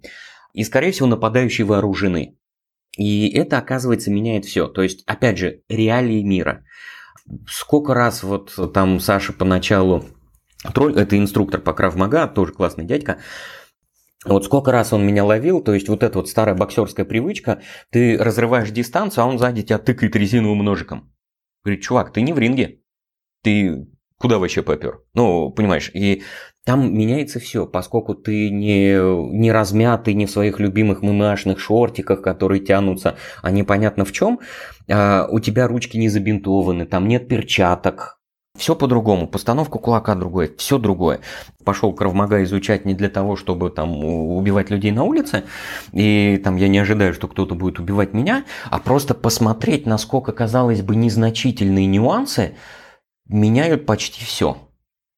Меняют постановку руки при ударе, меняют твою стойку, технику, приучают тебя смотреть назад перед тем, как ты шагнешь назад по-другому выглядит там вся работа в партере. Очень классно. Ты, казалось бы, вводишь немножко нюансов, всего лишь на улице, другая одежда, там не один человек, а максимум два. Все меняется. То же самое, как и там с тайм-менеджментом и джедайскими техниками. Мы нерациональны, мы немножко импульсивны. Все меняется. И вот это вот очень забавная штука оказалась. Мне понравилось в принципе, для общего развития, ну, как и физкультурка, и по-другому ставит мышление, что ли. Ты начинаешь привыкать к тому, что многие вещи, которым тебя учили, и ты не задавался вопросом, почему так, то здесь тебе приходится ставить под сомнение, почему так. Насилие и рукоприкладство, может быть, это не самое человечное. Да? Там, с одной стороны, увлекаться буддизмом, человеколюбием, с другой рукоприкладством, одно другое компенсирует. Вот, ну, бог с ним. Главное, что интересно. Все очень грубо, прозаично, не спорт, но зато про реальную жизнь. Ну что, давай постепенно переходить к нашей финальной рубрике. В прошлый раз уже она была традиционная пять в одном. Может быть, в этот раз что-то скажешь новое. Книга. Что, что тебя впечатлило за эти два года? Я сейчас начал читать «Гарри Поттер и методы рационального мышления». Интересная, очень любопытная книжечка оказалась. А я сейчас дочитал, наверное, где-то до 30 главы, Пока хорошо. Местами интересно, местами забавно. Читал, да, такую штуку? Да, да, да. Но я удивился, в конце концов, что он так долго не мог. Со всеми своими суперспособностями не мог понять, кто же главный злодей. А. Это довольно странно. Так, второе у нас вроде бы привычка, практика. Что есть у тебя сейчас на регулярной основе? Практика, там я ее называю интеллектуальным планированием когда время от времени ты берешь какую-нибудь штуку, не очень связанную статью, там, мысль, не очень связанную с тем, что ты сейчас делаешь, просто вот ее читаешь и крутишь в голове, думаешь, там, прикольно, не прикольно. Я вот таким образом начал Technical Insert от Талиба читать, а, а с нее пошел заново, там, вспомнил матанализ, пошевелил вот эту штуку в голове, там, практика интеллектуального фланирования. Мало вероятно, что прям многим всем подойдет. Такая, она неспешно, расслабленная. Взял какую-то книжку, прочитал страничку 2-3 там, до первой мысли. И дальше ты день, полдня посвящаешь тому, что думаешь, как вот эта мысль применима и полезна, не полезна она в твоем контексте. Дальше сервис, инструмент, что-то, что тебе помогает в жизни, в работе, в семье, в быту. Ну, робот-пылесос. А у меня iClebo, у, у нас их два, мы их называем дрюк. И мы все время там приезжаем на даче а, и смотрим, чьих наш, носков нажрался пылесос. Мы генеральную уборку сейчас уже вообще почти не делаем. Ну, робот-пылесос офигенная штука, как выяснилось. Хорошо. Дальше вопрос самому себе. Не херню ли я занят? Классика, в общем. Да, да, зачастую ответ херню, ну и что? Это ж прикольно. Поэтому тут смысл не в том, что не надо заниматься херней, а ну занимаешься херней, ну и что? Ну, если это осознанное решение, а чего бы нет? А у тебя тоже, да, наверное, часто, да, встречается такой вопрос? Периодически проскакивает, да, просто золотой фонд цитат тренера по личной эффективности. Наверное, неспроста. Ну, здесь вот разве что, если ты занимаешься херней, мне кажется, это не обязательно что-то плохое. Занимайся. если ты чувствуешь, что, блин, это прикольно. Потому что многие вещи, на самом-то деле, у многих людей вот из страданий херней выросли в дело всей своей жизни. Маловероятно, что многие люди, которые что-то там преуспели, они это сделали благодаря там тщательному планированию, целеполаганию и прочим всем инструментам. Изначально это какая-то такая фигня, увлечение, которое потом затянуло, захватило, и им повезло, что эта вещь оказалась востребованной. И пятое, фильм или сериальчик? Мне в свое время немножко понравилось, ну как, понравилось и Дальше я начал литературу, связанную с этим, читать. А я смотрел фильмец а, «Игра на понижение» про кризис на рынке ипотечных бумаг, и потом я начал читать вот книжки Майкла Льюиса. Мне стало немножко интересно про то, с чего началась эта вся заваруха. А мы с ребенком смотрели, во, вспомнил, тоже, кстати, забавный фильм, может быть, а он зря а, обошли его вниманием, «Дневник слабака». А, мне он понравился, он показывает тоже без всяких романтизированных, идеализированных наслоений обычную жизнь 11-летнего школьника со всеми его трудностями, фигульками. Здесь просто очень интересно поучительная история. Мы с ребенком тоже очень хорошо его смотрели. Расскажи напоследок, в чем твой секрет? Как без выстраивания воронок, без активного ведения Инстаграма, без личного бренда – у тебя очередь на твои программы на полтора года вперед? Не знаю. Честно, не знаю. Дай нам напоследок один, хотя бы один универсальный рецепт успеха. Вот, наверное, знаешь, один из универсальных рецептов успеха сводится к тому, что перестаньте искать универсальные рецепты успеха. И те люди, которые начинают вам говорить, а, там, как создать компанию, если этот человек простите, создал одну компанию, ни разу не обанкротился и там и все такое, не слушайте таких советов. Люди очень часто, многие люди обобщают, превращают в общие правила какие-то свои домыслы, основанные на каком-то очень сомнительном опыте. Это бич многих конференций, на мой взгляд, когда люди что-то такое сделали, у них случайно получилось, они думают, что это благодаря тому, что они какие-то крутые особенные, приходят и начинают там, как преуспеть, как выстроить отдел продаж, как выстроить там секреты мотивации, как сделать там супер-мега такую архитектуру, как наладить взаимоотношения. Более справедливым названием большинства из этих докладов было бы примерно так. Мы сейчас опишем, что у нас получилось, хрен знает почему, и какие у нас есть мысли на этот счет? А, мне кажется, нет. А вот у меня нету этого секрета продаж. Мне кажется, тупо повезло. А, в некоторых таких, не в одном даже месте, а в некоторых таких э, точках ветвлений тупо повезло. И я больше чем уверен, что вот даже если э, начни, откатай мою жизнь назад и начни ее заново, там был бы какой-нибудь интересный механизм, позволяющий это сделать, я бы не пришел к тому же самому. То есть, начав в тех же самых условиях, с того же самого а, момента, наверное, бы получилось что-то совсем другое. И я не думаю, что там я тот самый человек, у которого можно учиться секретам продаж. Если бы я умел это делать, у меня бы получилось продавать много кого еще. У меня это не получается. Почему у меня на полтора года вперед? потому что я не могу продать никого другого, кроме себя. Хотя пытаюсь. И э, то, что у меня на полтора года вперед очередь, наверное, говорит не о том, что я умею хорошо продавать. Может быть, это наоборот свидетельство о том, что я не умею хорошо продавать. Чуешь, да, намек? Хрен его знает. Избегайте слушать советов тех людей, которые однажды непонятно почему преуспели, теперь начинают вас учить. И есть люди, у которых есть шрамы. То есть люди, которые создавали компанию. Сейчас вот с одним из таких людей мы там э, планируем запустить э, сдел... ежедневник. Человек из Новосибирска, он весь в шрамах. Он неоднократно создавал компании, разорялся, создавал, разорялся, создавал, разорялся. И мне кажется, вот у таких людей имеет смысл учиться. Вот а у меня имело бы смысл учиться, если бы у меня на полтора года Потом какая-то херня случилась, все, я три месяца сижу вообще без работы, а, ага, что-то делаю, опять на полтора года, потом, опять все развалилось. Вот э, у меня шрамов нет, поэтому у меня нет свидетельств того, что мое знание это что-то системное. Скорее всего, во многом повезло.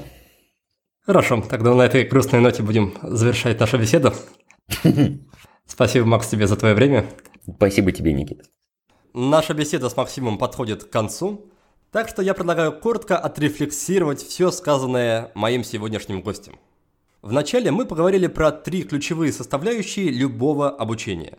Это получение информации, ее осмысление и дальше применение на практике. Максим считает, что читать книги нужно очень медленно, никакого скорочтения. При этом нужно тщательно обдумывать идеи и стараться вписать эти идеи в свою картину мира.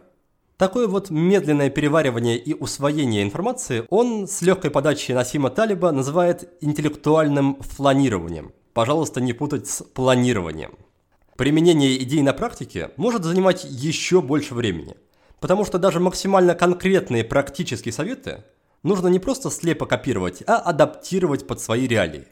Дальше мы немного прошлись по теме личной эффективности, и здесь Максим выделил такие преимущества – что занимаясь личной эффективностью, человек может не только начать работать более легко и результативно, но и вернуть долги самому себе. И, в принципе, Максим подчеркнул, что не стоит жертвовать личной жизнью ради работы, потому что иначе в итоге разрушится и то, и другое. И наоборот, по наблюдениям Максима, тот, кто преуспевает в личной жизни, у кого куча разных интересных дел и активностей, тот обычно и на работе показывает очень даже достойные результаты. Дальше прозвучала мысль о том, что ценность времени очень сильно преувеличена. Частенько люди стремятся успеть вообще все и пытаются тратить с пользой каждую, не то чтобы минуту, даже секунду своего времени. Это, по мнению Максима, тоже ни к чему хорошему не ведет, и уж лучше выйти из этой гонки и научиться контролируемому безделью и спокойствию. Есть три причины, это тоже считает Максим, по которым мы не успеваем то, что планируем.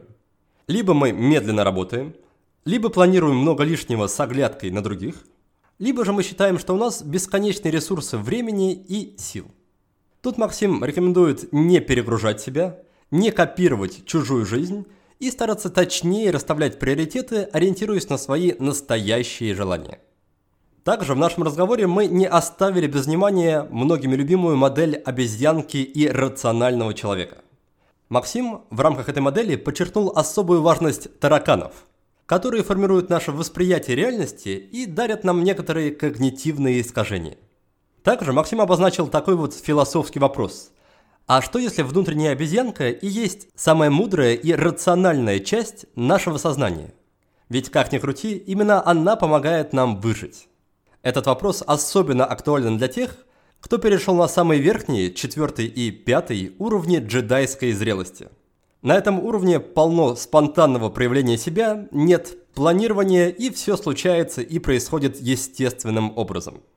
В общем, в заключение желаю вам достигнуть этого прекрасного пятого уровня, ну или хотя бы разгрести ваши завалы, подружиться с обезьянкой и научиться скучать и ничего не делать с удовольствием и без чувства вины. На этом я с вами прощаюсь, желаю успехов и до новых встреч. thank you